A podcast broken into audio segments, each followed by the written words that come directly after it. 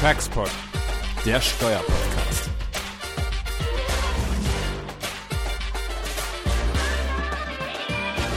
Ja, herzlich willkommen zu einem weiteren Textport hier in schneller Folge nach unserem letzten zu Paragraph 49 zur beschränkten Steuerpflicht auf Lizenzvergütungen.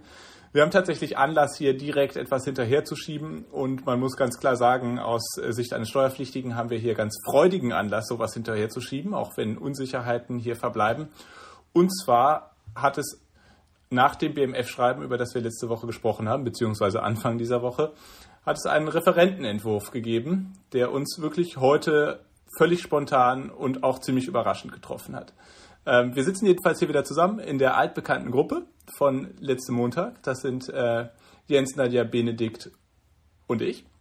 Und ja, schießt los, Leute. Was, was gibt's Neues? Es ist wirklich eine eine eigenartige Situation, ehrlicherweise. In der Tat, wirklich ein komischer Tag, muss man sagen, ähm, weil wir ähm, ja, vor zehn Minuten den Gesetzentwurf bekommen haben. Äh, wir gehen da gleich mal rein, aber vor etwa einer Dreiviertelstunde haben Götz und ich ein Interview geführt mit Herrn Gosch, äh, in dem wir auch nochmal die Frage diskutiert haben, äh, Nexus, ja oder nein. Und der Gosch hatte sich ja damals ähm, als einer der wenigen öffentlich eher kritisch geäußert und hatte gesagt, ja, also der Wortlaut ist doch irgendwie ziemlich klar.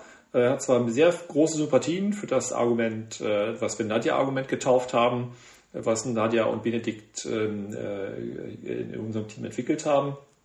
Und er äh, hatte viel Sympathien dafür, aber meinte eben, ja, die Frage ist, ob der Wortlaut so viel hergibt. Ähm, und im Grunde war das ja in gewisser Weise eine Aufforderung auch an den Gesetzgeber, ähm, diesen Wortlaut gegebenenfalls klarzustellen. Und das ist das, was wir eigentlich heute äh, müssen wir sagen, berichten können. Also dieser Entwurf, den wir gesehen haben, der tatsächlich eben jetzt in Paragraph 49 den Tatbestand ähm, äh, in gewisser Weise bereinigt, äh, indem letztlich diese öffentlichen Register oder in öffentlichen Registern eingetragene Rechte äh, herausgenommen werden sollen. Ja, also es ist, wie gesagt, bisher nur ein Referentenentwurf und ähm, müssen wir sehen, wie sich das ähm, weiterentwickelt. Und trotzdem, Nadja, muss ich sagen, äh, Benedikt, ähm, muss ich sagen, ist schon ein gewisser, ich will nicht sagen Erfolg, aber ein gewisser Teilerfolg auf der Strecke, die wir jetzt seit bald einem Jahr gegangen sind und äh, im Grunde wie die Prediger durch, durch Deutschland sind und gesagt haben, das kann doch nicht richtig sein, dass äh, hier Deutschland diesen Nexus für sich in Anspruch nimmt und offensichtlich geht das in die richtige Richtung. Ja, genau, Jens. Also wir haben uns natürlich erstmal gefreut, als wir diesen Referentenentwurf gesehen haben der, der Teilsatz, der sich auf die inländische Registereintragung bezieht, soll gestrichen werden. Und wenn wir uns die Gesetzesbegründung anschauen, dann geht das so ein bisschen in die Richtung, äh, die Benedikt und ich ausgeforscht haben, nämlich, dass das Gesetz äh, seit 1925 äh, dieser Wort, also diese, diese Norm im Gesetz ist, aber der Wortlaut eigentlich so nicht intendiert war, der Gesetzgeber also nicht eine reine Registereintragung als Nexus ausreichen lassen wollte. Also von daher ist, äh, ja, sind wir erstmal so ganz, ganz positiv und denken, ja, das, das kann doch vernünftige Bahnen annehmen.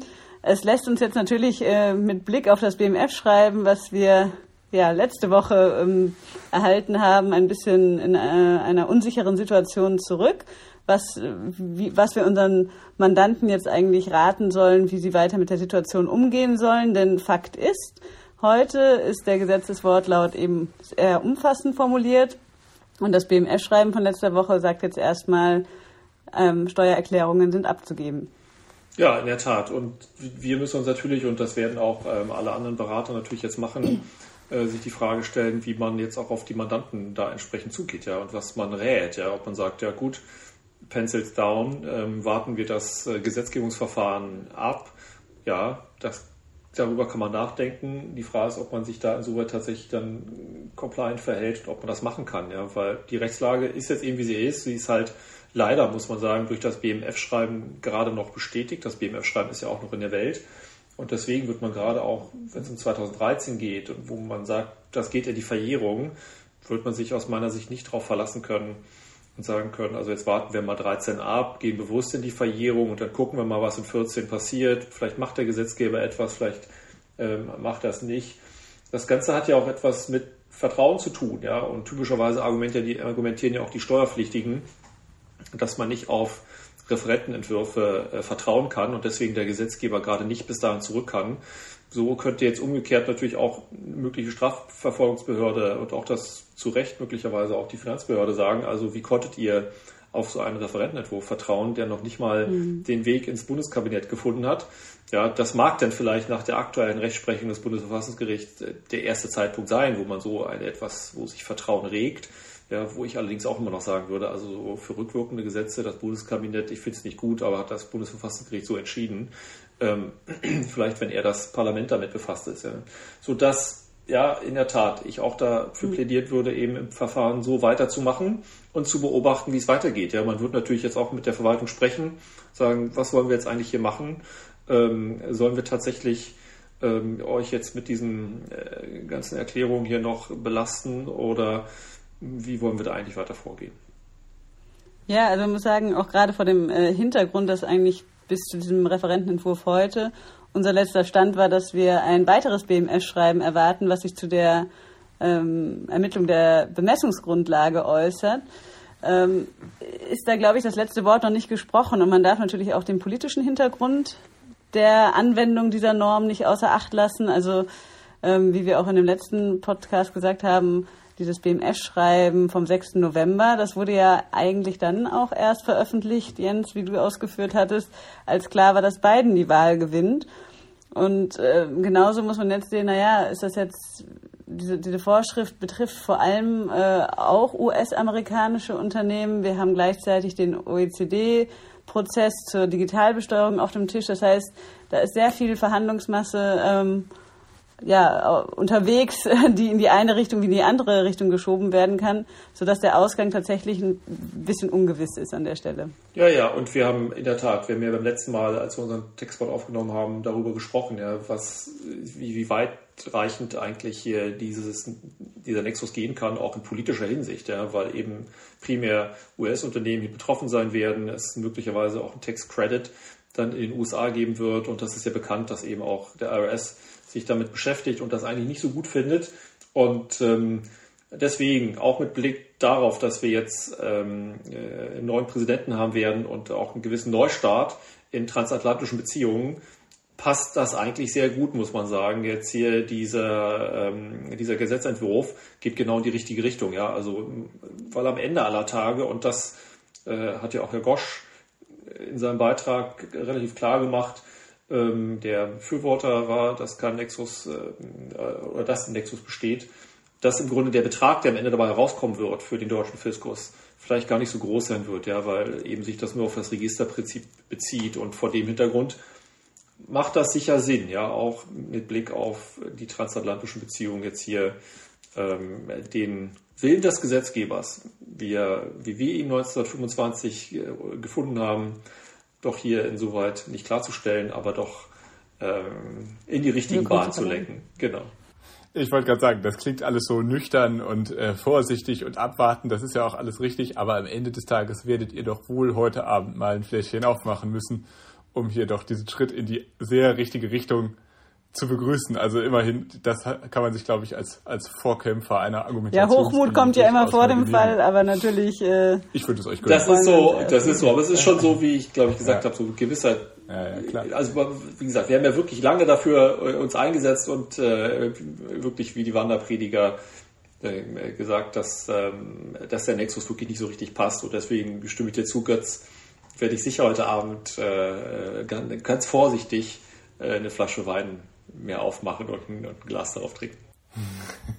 noch den Wein und dann, wenn das Gesetz dann so bleiben sollte und dem Bundestag passiert, dann vielleicht noch den Champagner. Ich mein, aber in den Wein hat natürlich momentan noch dieses BMF-Schreiben einfach ein bisschen Wasser gegossen. Das ist halt echt eine kurze Zeit, diese eine Woche, die dazwischen liegt, so zwischen Himmel hoch jauchzen und zu Tode betrübt.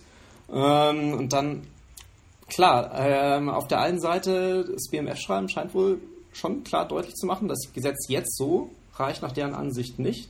Ich finde den Referentenentwurf trotzdem, ob er jetzt gesetzt wird oder nicht, eigentlich sehr schön, weil ich würde schon sagen, dass das BMF eigentlich unverdächtig ist, hier eine übertrieben beraterfreundliche Position zu haben. Und wenn die zumindest auch mal diesen historischen Telos ähm, sehen, dann zeigt das ja eigentlich auch so, dass es da durchaus vielleicht auch bei der Auslegung auch ähm, schon äh, die Lege Lata und nicht nur die Lege Ferenda ja, und ich gehe noch weiter, Benedikt. Also wenn der schlimmste Fall hier eintreten sollte und dieser Referentenentwurf nicht als Gesetz das äh, Licht der Welt erblicken sollte, was ich nicht hoffe und nicht glaube, aber wenn das so wäre, dann glaube ich, ist auch der, Referentenentwurf doch ein gutes Zeichen für äh, ein zusätzliches Zeichen für unser Nexus-Argument. Also dass im Grunde derjenige, der im Grunde hier dem Gesetzgeber eigentlich typischerweise die Hand führt, äh, hier in der Hand spürt, äh, dass da bei dem historischen Gesetzgeber ein Wille war, äh, der jetzt hier doch Geltung erlangen soll. Und wäre für mich jedenfalls auch als, wenn man als Richter vielleicht mal später damit befasst ist, doch auch ein Argument,